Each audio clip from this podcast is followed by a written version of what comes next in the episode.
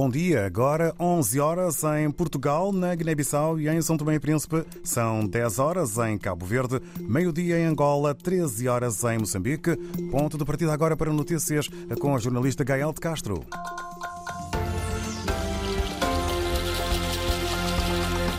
O grupo terrorista Estado Islâmico reivindicou a autoria de 27 ataques em vilas cristãs no distrito de Chiure, na província de Cabo Delgado, no norte de Moçambique, e afirma que morreram 70 pessoas nos últimos dias, Germano Campos. Através dos canais de propaganda do grupo, que documenta estes ataques com fotografias, é referida ainda a distribuição de 500 igrejas, casas e edifícios públicos naquele distrito do sul da província de Cabo Delgado, conforme declarações a que a agência Lusa teve esta manhã acesso. As autoridades de Moçambique não comentam a situação operacional, mas a agência ouviu nos últimos dias, na vila de Chiuri, relatos de deslocados que chegam à localidade sobre ataques, destruição de hospitais, escolas e casas, além de mortos provocados em diferentes aldeias do distrito pelos insurgentes.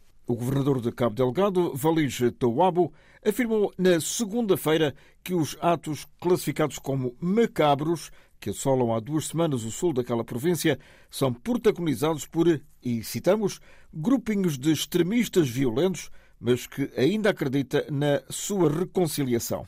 Em causa estão os vários ataques em diferentes aldeias de distritos no sul de Cabo Delgado, sobretudo em Chiuri, depois de, nos últimos anos, desde 2017, as ações dos insurgentes se terem concentrado sobretudo no centro e norte da província. Só para a vila de Chiuri, o último refúgio relativamente seguro naquele distrito, a autarquia local estima que já fugiram mais de 13 mil pessoas nos últimos dias, num fluxo permanente de novos deslocados que chegam após vários dias de caminhada. O grupo terrorista Estado Islâmico reivindicou a autoria de 27 ataques em vilas no distrito de Chiur, na província de Cabo Delgado. O presidente do Conselho de Administração da TICV, detida maioritariamente pela Best Fly Cabo Verde, diz-se tranquilo com o regresso da TACV ao mercado dos voos domésticos. Em entrevista à Rádio Cabo Verde, Nuno Pereira afirma que a companhia sempre acreditou no mercado aberto.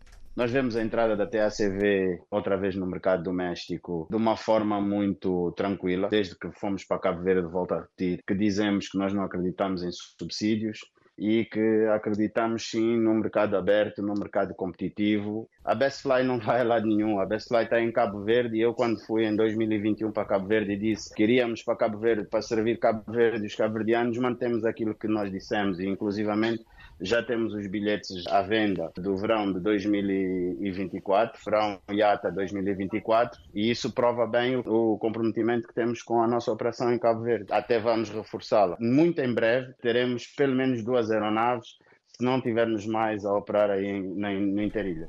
O dirigente da TICV Bestfly lamenta que a empresa tenha sido utilizada como arma de arremesso político. Nuno Pereira garante que a companhia está em Cabo Verde para ficar e vai mesmo reforçar a sua atuação no arquipélago.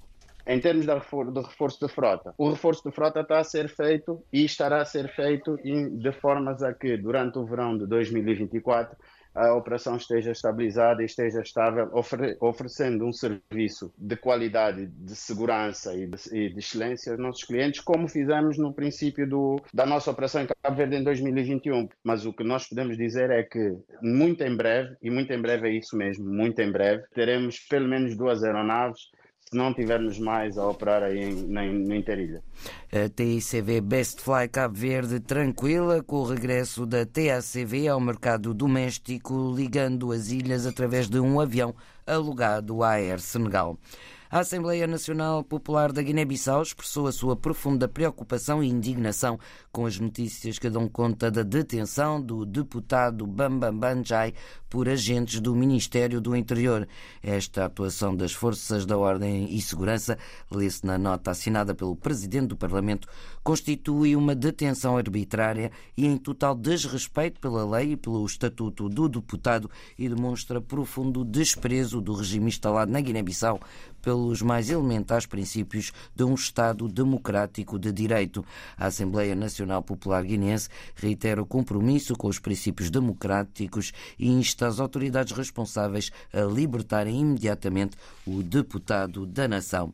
Na Guiné-Conakry, o antigo líder da oposição guineense Mamadou Uribá foi nomeado primeiro-ministro pela junta militar do país uma semana depois desta ter dissolvido abruptamente o governo. A sua nomeação surge num contexto de crescente insatisfação com a junta. Os sindicatos têm exigido preços mais baixos dos alimentos. Duas pessoas foram mortas na segunda-feira depois de confrontos entre a polícia e os manifestantes durante o primeiro dia de greve nacional por tempo indeterminado dos trabalhadores. O novo primeiro-ministro da Guiné-Conakry apelou ao fim da paralisação. No Tchad, um ataque que teve como alvo os escritórios da Agência Nacional de Segurança do Estado, os poderosos serviços de inteligência internos, durante a noite de terça para quarta-feira, causou várias mortes em N'Djamena.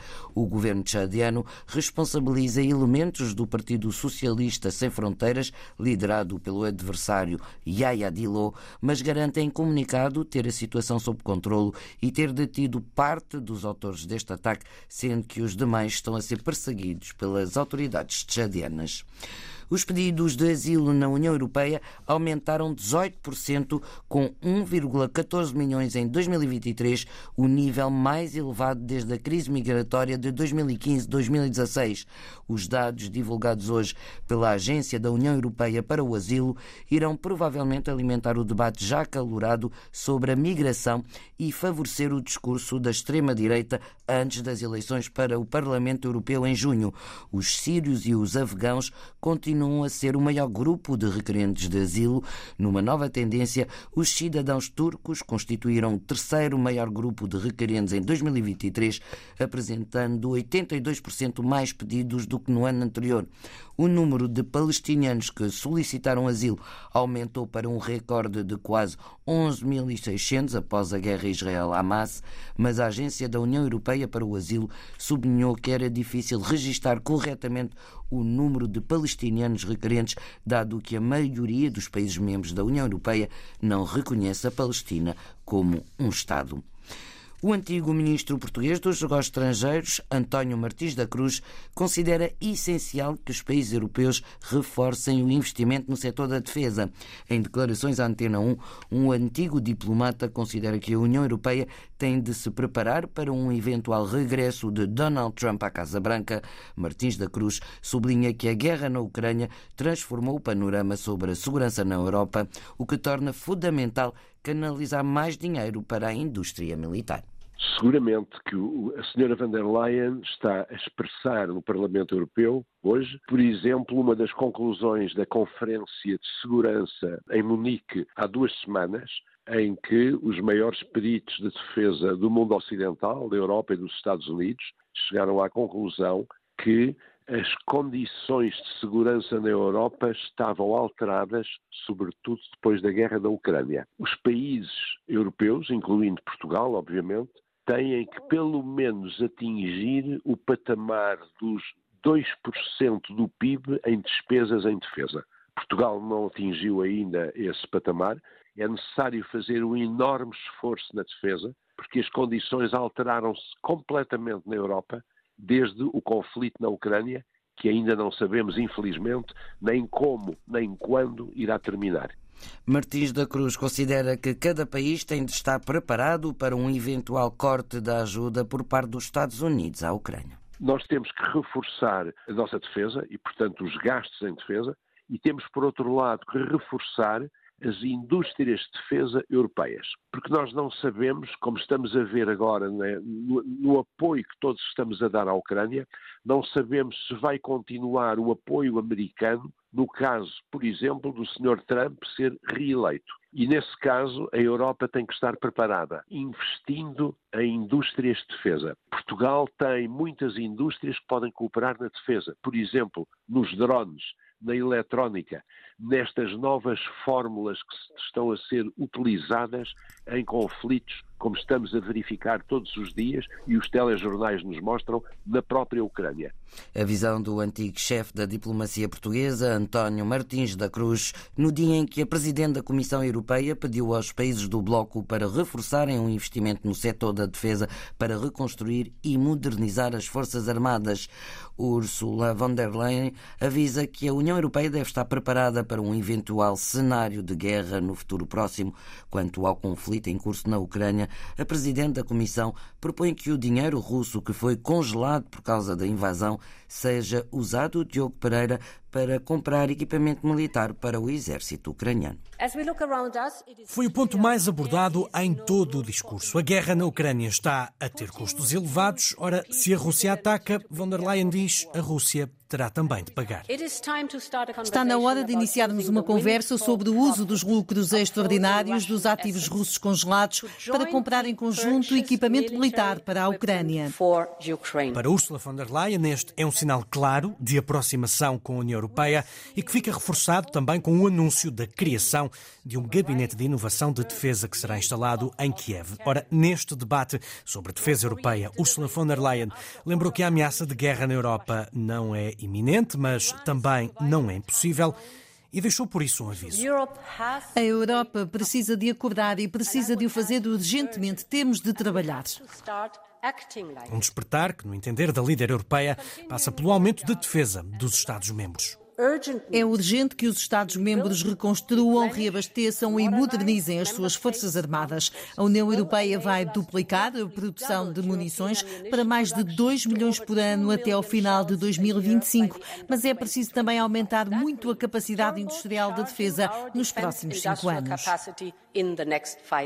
Neste discurso de cerca de 15 minutos, Ursula von der Leyen anunciou também que nas próximas semanas vão surgir propostas para uma estratégia industrial europeia. A grande prioridade será a compra conjunta de defesa, tal como fizemos com sucesso com as vacinas. Passos, termina a Presidente da Comissão Europeia, que não serão fáceis, são até ousados, mas também necessários perante a realidade que se vive. Ursula von der Leyen desafiou os países europeus a aumentarem a aposta no setor da defesa.